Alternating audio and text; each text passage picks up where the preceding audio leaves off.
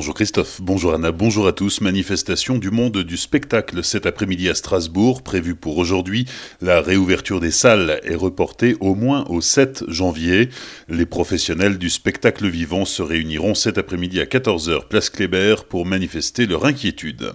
La préfète du Bas-Rhin, Josiane Chevalier, porte plainte contre les organisateurs de deux fêtes clandestines organisées ces derniers jours à Strasbourg.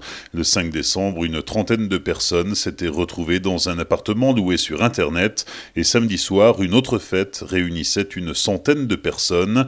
Dans les deux cas, les mesures de distanciation n'étaient pas respectées. Nous reviendrons vite à Strasbourg, c'est notre maison. Déclaration de David Sassoli au siège du Parlement européen hier. Pour la première fois depuis février, le président a symboliquement ouvert la session qui s'est poursuivie à Bruxelles. Une quarantaine d'élèves et enseignants du lycée Camille C de Colmar incommodés par ce qui pourrait être du gaz lacrymogène. Les pompiers sont intervenus hier en début d'après-midi et un poste médical avancé a été installé dans l'établissement. Une élève qui a fait une crise de spasmophilie a été évacuée vers l'hôpital Pasteur.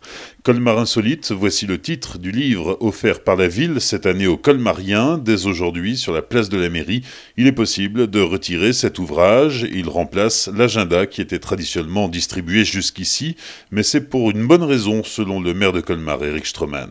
On s'est rendu compte en pratique, en interrogeant les gens, qu'en réalité, l'agenda n'était jamais utilisé parce qu'on ne voulait pas écrire dans ce magnifique ouvrage. Et puis, les Colmariens étaient obligés de découper chaque fois le bout où il y avait euh, cet agenda. Hein. Le massicotait, c'était un peu laborieux et ça abîmait la qualité de l'ouvrage qui était toujours remarquable. On a décidé cette année bah, de faire le même type euh, de réalisation, simplement de pas mettre cette partie euh, détachable de l'agenda. D'ailleurs, on a distribué à l'intérieur du point colmarien cette année un agenda cartonné semestriel qui remplace euh, avantageusement donc cet agenda qui existait auparavant. Mais l'ouvrage reste, c'est un ouvrage de grande qualité avec une belle qualité de papier. Ça peut presque être un beau cadeau pour Noël. Enfin, en principe, on n'offre pas le cadeau qu'on nous a offert, mais vous verrez, c'est vraiment une belle qualité d'impression. Et puis, ça nous montre Colmar sous un éclairage euh, différent. Pas uniquement les monuments qu'on connaît tous, mais vous avez par exemple une superbe photo du plafond de l'église Saint-Léon. Je crois que personne à Colmar n'a jamais vu l'église Saint-Léon sous cet angle. Et c'est vraiment une belle œuvre d'art moderne qu'on a notamment euh, imprimée dans ce livre. Pour retirer ce livre, Colmar insolite, il faudra être dans les 10 000 premiers à se présenter muni du bon reçu dans le point colmarien de décembre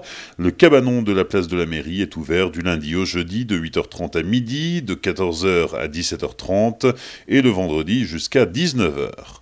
Colmar ou la mairie va bientôt changer sa politique en matière de stationnement, c'était l'une des promesses de campagne d'Eric Stroman.